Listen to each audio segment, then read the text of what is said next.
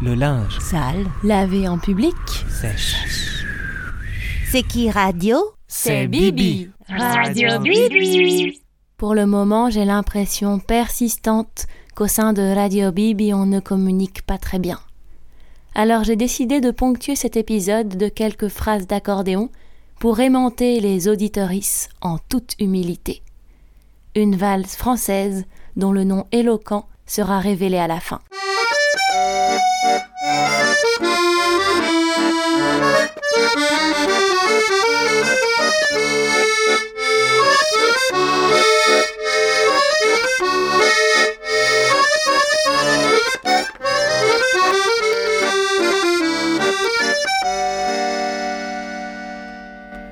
Moi du moins, j'ai du mal à écouter vraiment.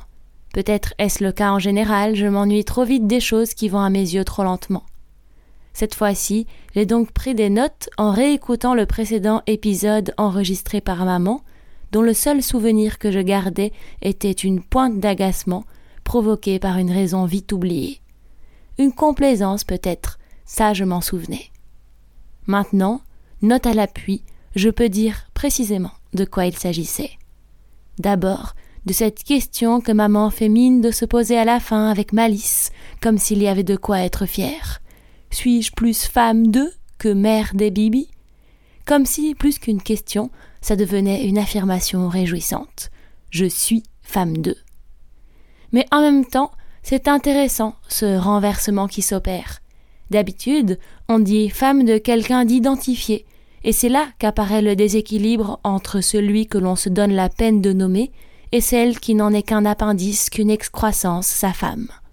Alors qu'ici, l'appendice s'autonomise, content de sa condition, d'aller se greffer de ci de là, de se balader discrètement caché par quelqu'un d'autre, en faisant des blagues rigolotes, léger, littéralement porté par. Par qui? On ne le dira point, car on aura compris qu'ici, l'appendice est reine. Toutefois, ça m'énerve, malgré tous les efforts de conceptualisation que je peux faire, de diplomatie. Mais ça m'énerve un peu moins, parce que ça m'amuse soudain, bien que je reste vexée aux entournures de la non-venue de maman à cette période où tout soutien était bienvenu mais non vital, je précise parce que c'est ce qui l'a dissuadé de venir me voir alors que ma relation de six ans se finissait. Je n'étais pas non plus en train d'en mourir. Le message est passé, je crois. Et puis, chose qui m'aurait échappé sans cette prise de note, une autre idée dans ce précédent épisode me chiffonne. Cette solitude qui se dégage, encore avec complaisance d'ailleurs, ne faudrait-il pas y renoncer? Cesser de se protéger derrière cette posture d'éternelle incomprise. Avant d'habiter en Pologne, puis en Suisse et à droite à gauche, maman vivait non loin d'ici, à Paris aussi, dans une haute tour du 19e au 26e étage et maintenant, même après avoir foulé la boue de la forêt et le sucre de Zurich, elle reste dans sa tour d'ivoire. À tel point que c'est une image qui me faisait rêver, lycéenne. Je me disais que les gens ne m'aimaient pas trop, mais que c'était justifié parce que j'avais ma propre tour, d'argent en l'occurrence.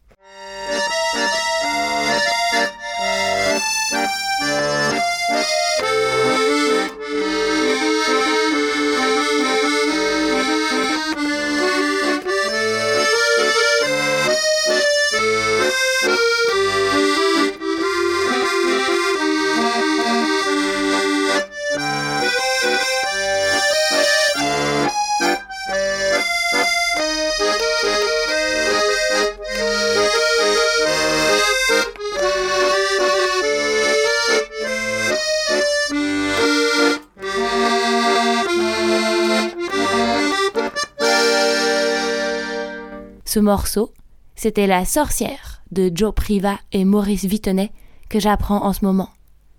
C'est à ça que maman et moi on s'identifie, je crois, à des vieilles sorcières étranges et tellement à part.